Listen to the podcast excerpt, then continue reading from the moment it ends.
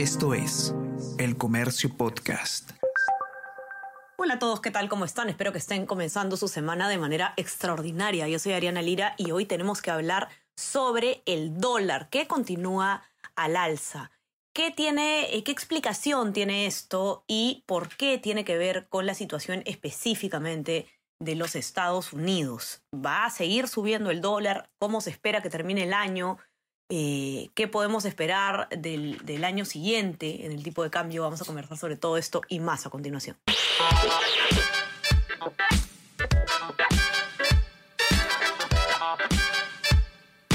Esto es Tenemos que hablar con Ariana Lira.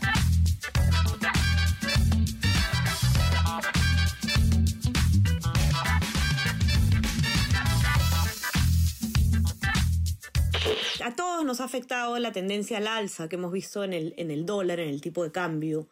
Eh, hemos visto algunas, algunas bajas, algunos eh, días se ha cerrado con el tipo de cambio hacia abajo, pero por lo general lo que observamos es una tendencia al alza en el tipo de cambio. Y eh, esto también se relaciona con el hecho de que se conoció la semana pasada que la inflación del mes de septiembre en Estados Unidos había alcanzado el 8,2% anual, que fue una cifra menor a la de agosto. Ahora, ¿qué podemos esperar del tipo de cambio? ¿Va a continuar subiendo? ¿Qué lo explica? Eh, o mejor dicho, ¿cómo se explica esta subida? ¿Y em, qué va a pasar el próximo año? ¿no? ¿Cómo cerramos el año y qué se proyecta para el siguiente? Y quien nos va a explicar todo al respecto, porque es un tema bastante técnico, pero lo vamos a tratar de, de precisar, de aterrizar, es Cristian Silva, periodista del comercio, que ha escrito un informe al respecto y nos va a contar un poquito más. ¿Cómo estás, Cristian? ¿Qué tal? Bienvenido. Muchas gracias, Ariana. Este, justamente lo que se dio esta semana fue que el jueves se presentaron los datos de inflación en Estados Unidos, como lo has mencionado tú. Este mes lo único bueno que se podría rescatar, o bueno, una de las cosas buenas, mejor dicho, es que no ha habido reunión, no va a haber reunión de la Reserva Federal, la Fed, Así que este mes no van a notarse como que alzas de tasas.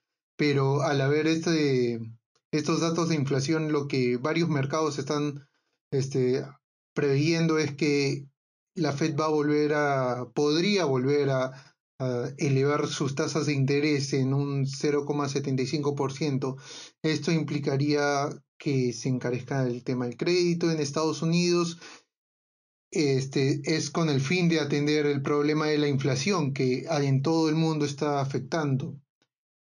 Es entendible, pero el problema es que esto también está elevando también el tema del dólar, nos va a afectar a nosotros porque el dólar se vuelve un, es un activo refugio, varios inversionistas van a querer este, continuar refugiándose en dólares, va a aumentar su demanda y esto termina presionando al alza el dólar.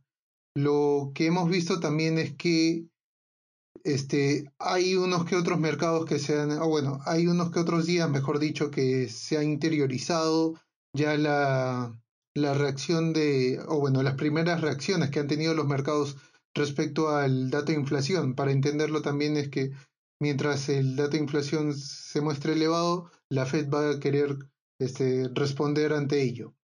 correcto.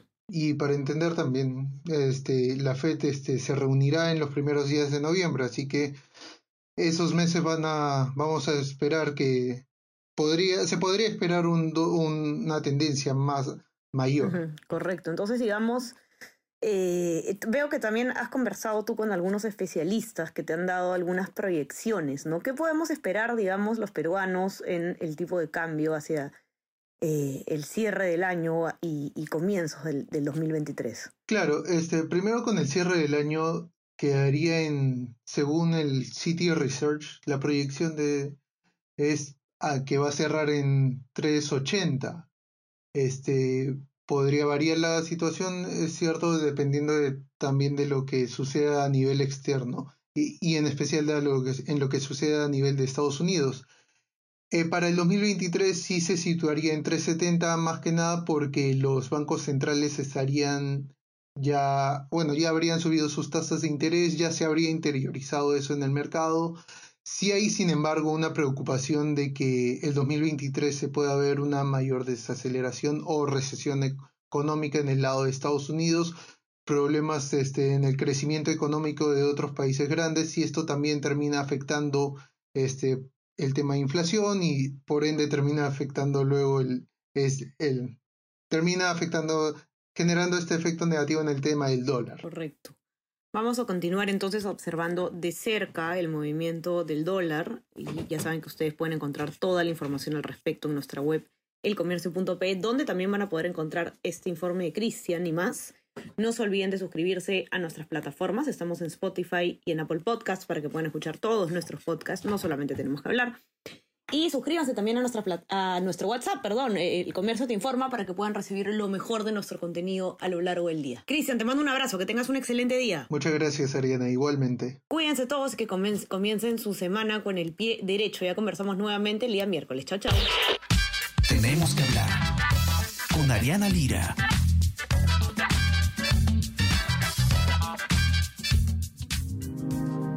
El Comercio Podcast.